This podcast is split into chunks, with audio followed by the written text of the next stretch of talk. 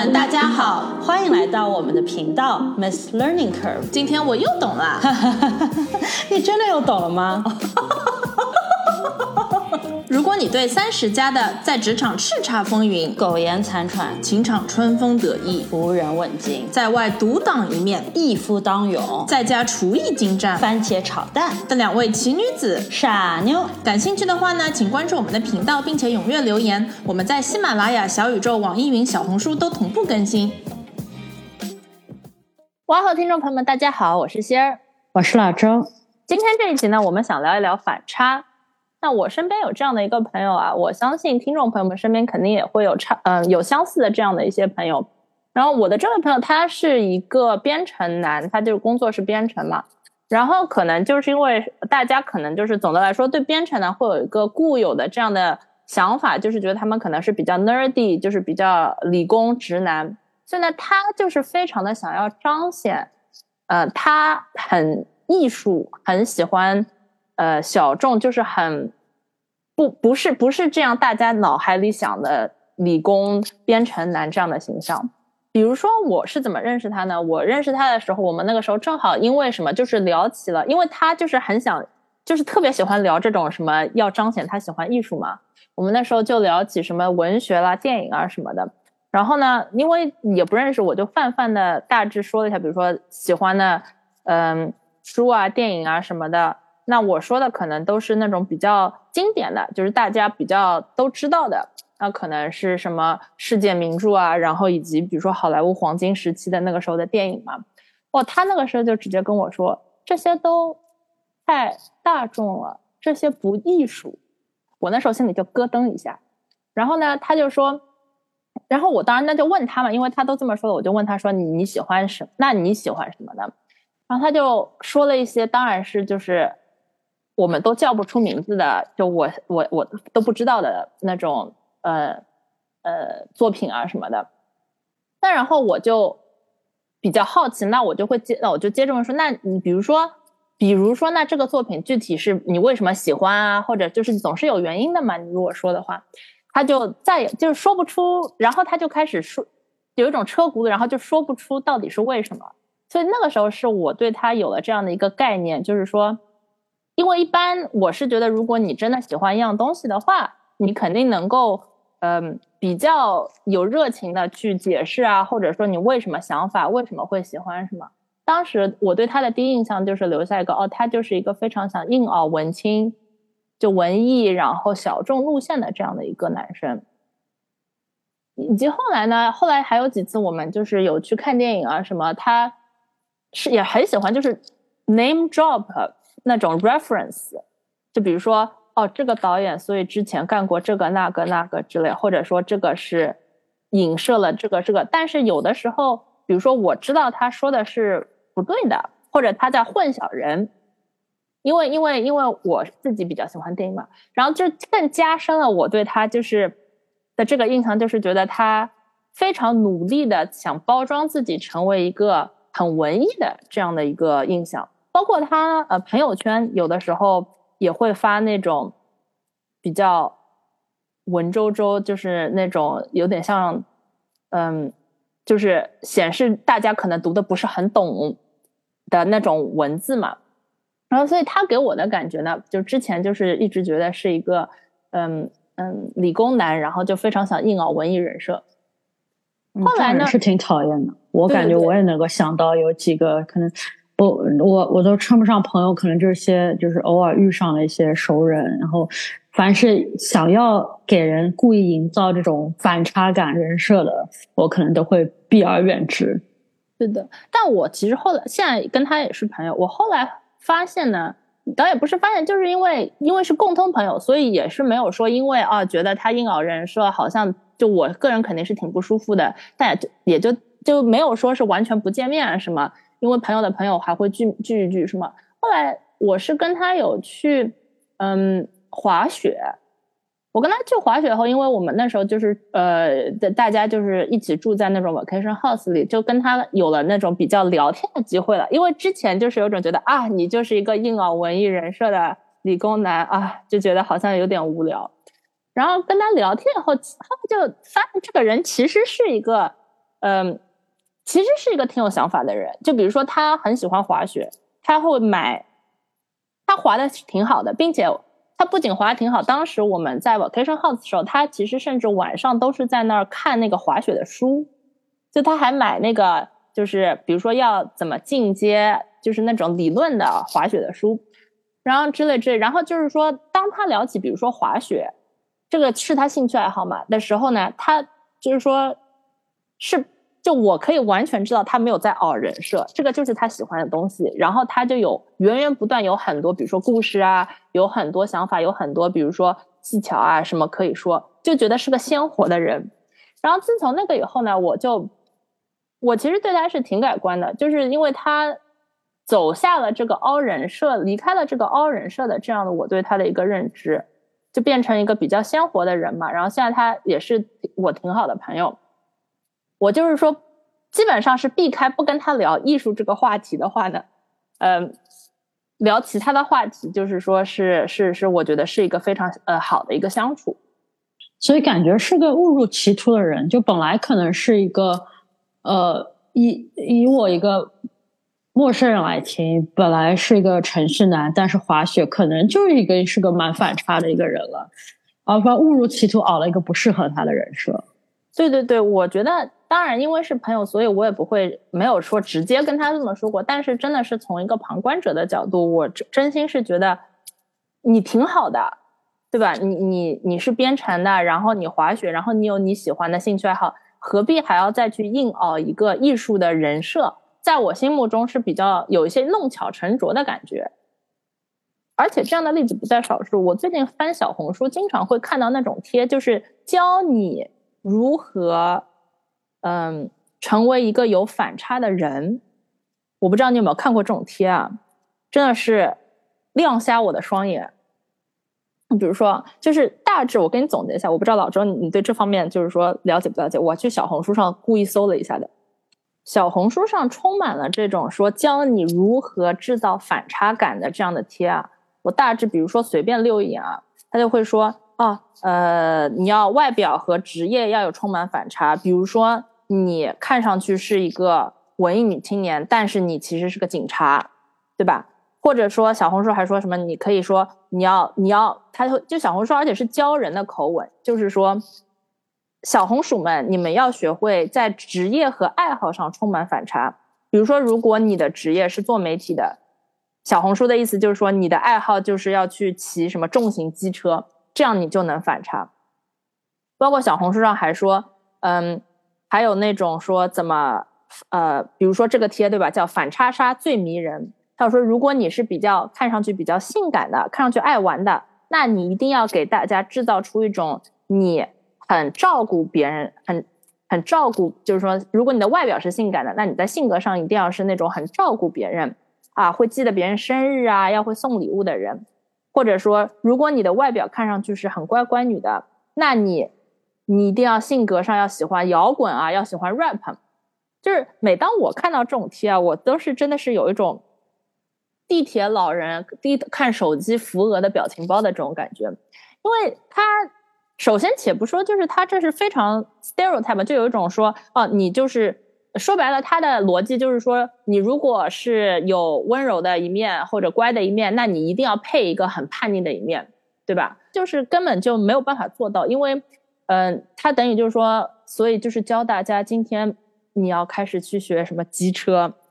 明天你要开始去学法律，然后后天，比如说，嗯，你如果你本来是一个外表比较温柔，但你也很。照顾人的人你就不行，你要么就是说，呃，外表不能温柔，或者就是说你就不能照顾人，对吧？就是说有一种很硬要大家把自己的整个这个熬的很扭曲的感觉。我同意，因为这些帖子，我觉得往往它是包裹包裹着一种教你自我成长的感觉，好像是要帮助你成为更好的自己，但实际上，如果你退一步想的话，它所谓的。反差感背后透露着一种呃，在教你如何迎合普世价值，然后讨好他人，就 almost like 就是让你戴上一种面具。你戴上它之后，你只会成为那个被人短暂追捧一下的流行，所以与其说是培养了反差的魅力，倒不如说是营造了那种同质化的人设，所以你才会在开篇的时候说，啊，不止你可能遇到过这样的人，周我也可能遇到过，甚至很多听众朋友都遇到过这种带有同质化反差感人设的朋友。对对对，我觉得就是把反差的这个概念同当把它同质化了以后，其实就是跟让大家都一样没有什么区别。就是说你这个人要兼顾同时温柔又叛逆，同时呃呃认真又冒险，这样就是说感觉又又是一个大家就是说完全价值观都只能一样的这样的一个要求。而且还有一个就是这些意见，我觉得非常毒药的是。他们都是非常要在自己身上找一个很割裂的反，就是说你同样的一个人，你一定要非常的南和非常的北，这个其实是一个就是说要同在在你一个单个的个体上要找，就让让你变得非常割裂，然后其实是一个，我觉得其实是一个做不到的一件事，其实是不是一个说长期来说对于呃自这个人自己本身也并不是一个好的事，在我心目中啊。那这么多帖子来教大家要反差，这个背后的逻辑我其实是能理解，因为反差确实是有的时候会带来魅力嘛。关于反差，我觉得我见过最好的说的最好的一句话呢，是演员朱迪福斯特说的。那个时候他十七岁，他当时说：“我想女性演员最好的特质，有时是一种疯狂；对于男性，我想最重要的是一种脆弱感。我能被伤害，我很敏感。”我觉得他其实的这样的一个总结，就是在说一个人性的一个让反差。因为女性一般大家可能觉得是比较温柔、比较平静，然后他说女，但但朱迪福特就是说女性最好的特质是一种疯狂。然后男性呢，那可能大家一般觉得是会比较呃强硬，会比较呃有呃 authority。那他但他就是说。他觉得最重要的特质是一种脆弱感。我觉得他其实他的这段话其实是抓到了一个反差的一个核心，在我心目中。而且他所所说的这些特质，包括女性身上的疯狂和男性身上脆弱感，也不是说人人性身上没有，对吧？我相信。男生也有脆弱的时候，女生也有疯狂的时候。就是所谓的脆弱，呃，反差感不是在身身上找自己没有的，而是在身上放大自己已经有的，而且在适当的场合下放大这些特质。对对对，因为每个人其实都是复杂的嘛，没有人真的是简单。其实每个人就是天生出场自带都是有很多很多反差的，因为人就是一个复杂的生物。你没有必要去逼着自己去学什么开机车啊，逼着自己去做什么极限运动去找反差。每个人其实都是一个很很很很纤细、很很非常非常敏感的，有很多反差的点在自己身上。只要把它们绽放出来，其实有的时候就可以了。就像女性，女性身上本身就有疯狂的气质，男性上本身就有脆弱的气质。比如说，我有个例子，我最近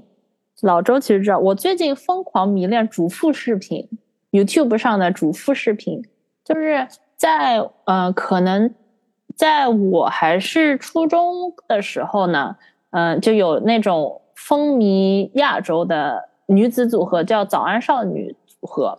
是一个日本的女子组合，就是有种现在的 Black Pink 的这种感觉，就是非非常非常的火。然后，嗯，就是十几岁的小姑娘们嘛，就是那种 Super Idol 的那种感觉。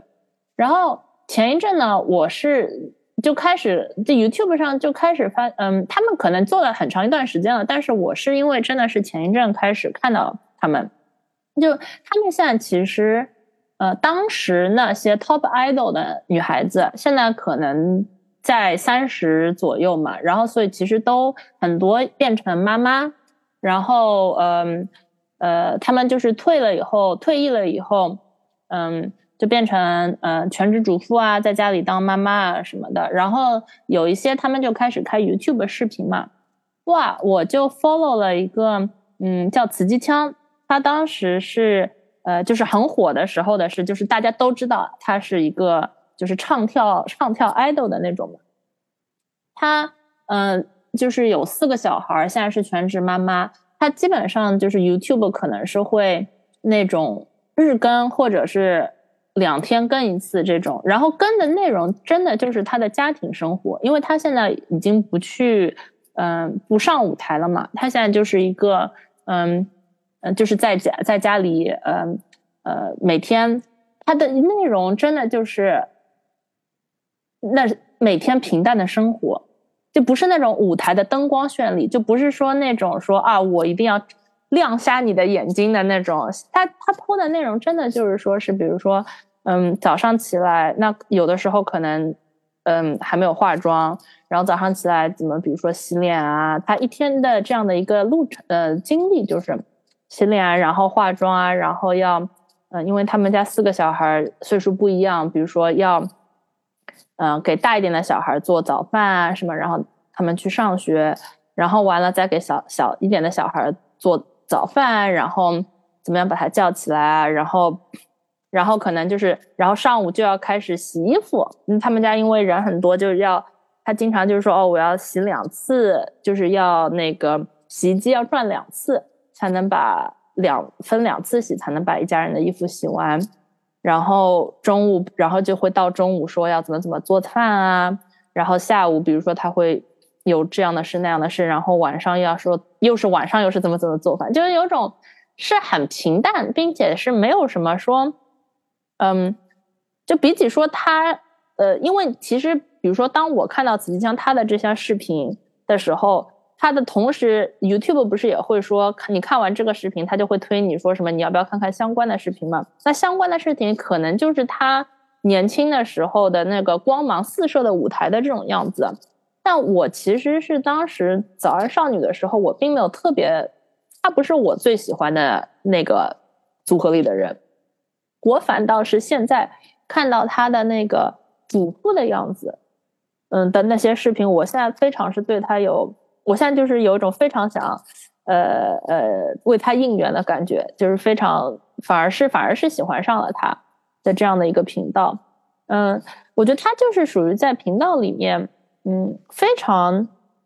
展现他正常的一样生活，比如说他家可能他家用的扫地机器人。我看了也很熟悉，就就是我在我自己家里用的扫地机器人，在某一种意义上来说，他并没有说挑它的强项在显示给大家，因为它强项可能是光芒四射的舞台上的它。但对于我来说，有一种哦，我看到了他作为一个妈妈的样子，作为一个主妇的样子，我看到他晚上要做，比如说一家六口人的饭。他比如说要用很大的锅啊，要怎么怎么样，就是他可能会边切嗯土豆边切那个呃胡萝卜，然后怎么怎么样跟你边做饭边边边对着镜头说哦今天的开心事不开心事，反而就是让我觉得他是一个鲜活的人，很有多样性的人，就不光是那个会唱歌的人，而是哦是一个真实的，因为也也也年龄也比较相仿吧，三十几岁就很能非常就觉得这个人。呃，更鲜活、更复杂，让也让我就是觉得更可爱了。我我非常能够理解。我觉得其实每个人的性格可能都有 A、B 两面，B 面往往是一些我们想要隐藏的特质。就在你的例子里，可能说他有舞台光鲜那一面，但是也有比较可能主妇的无趣的那一面，对吧？但我们每个人身上都有些，嗯。那些特质，就例如可能有些人社恐啊，有些人比较爱哭啊，或者情绪化、易怒啊什么的。那有的时候，我觉得意想不到的是，在某些适当的场合展现自己的 B 面，反而会在最大程度上，呃，展现我们的个人魅力，就是实现。真正意义上的反差，这也是我觉得是我们今天想要讨论的。就所谓瑕不掩瑜，瑜不掩瑕，就没有一个人是真正完美的，也没有任何一个所谓的缺点可以完全代表一个人。就人本身就是都是有反差的，关键在于你是如何展现它。我是觉得很很多时候，其实不完美的地方是可爱的地方，是魅力的地方。就比如说，而且人经常会就是可能会陷入误区嘛。就我自己可能也会，就是觉得我觉得我这点好，那点好像我不够自信，那我就会想把我好的地方非常强势的展现给大家，说我这个好，这个好，这个好，我把好的地方给你看，而想要，嗯，掩盖住，就是藏藏住自己不好的地方。但其实这样反而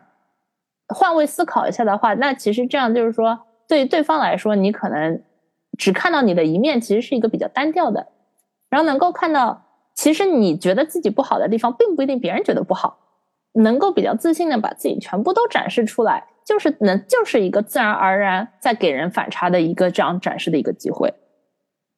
与其像小红书上的一些贴说要自己再去主动制造冲突，主动学一个新的东西啊，这样能够让你制造出反差。其实，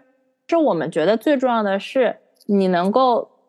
全盘的对自己的，不管是你自己觉得好的、不好的。嗯，想展示不想展示都接受，然后完了呢，把自己真实的自己展现给别人，这样其实你就已经展现给别人一个非常复杂的、丰富的、很有反差的自我了。然后这样的这样的存在，其实才是有魅力的存在。我觉得这当中可能也也有些小 tip 在里面，就比方说，呃，我最近看了一个。电影吧，算是纪录片，我还挺有感触的。就可能大家也看到过，在奈飞上面有个叫《Start》的这样的一个，呃，算是个心理学上的一个 documentary。就嗯呃，它的火是因为呃讲述了很多就是心理学上一些工具，就感兴趣的听众可以自己去找来看一看。就我觉得还是挺有帮助的。那我对他有感触，这个片子是其实是他最后的一段。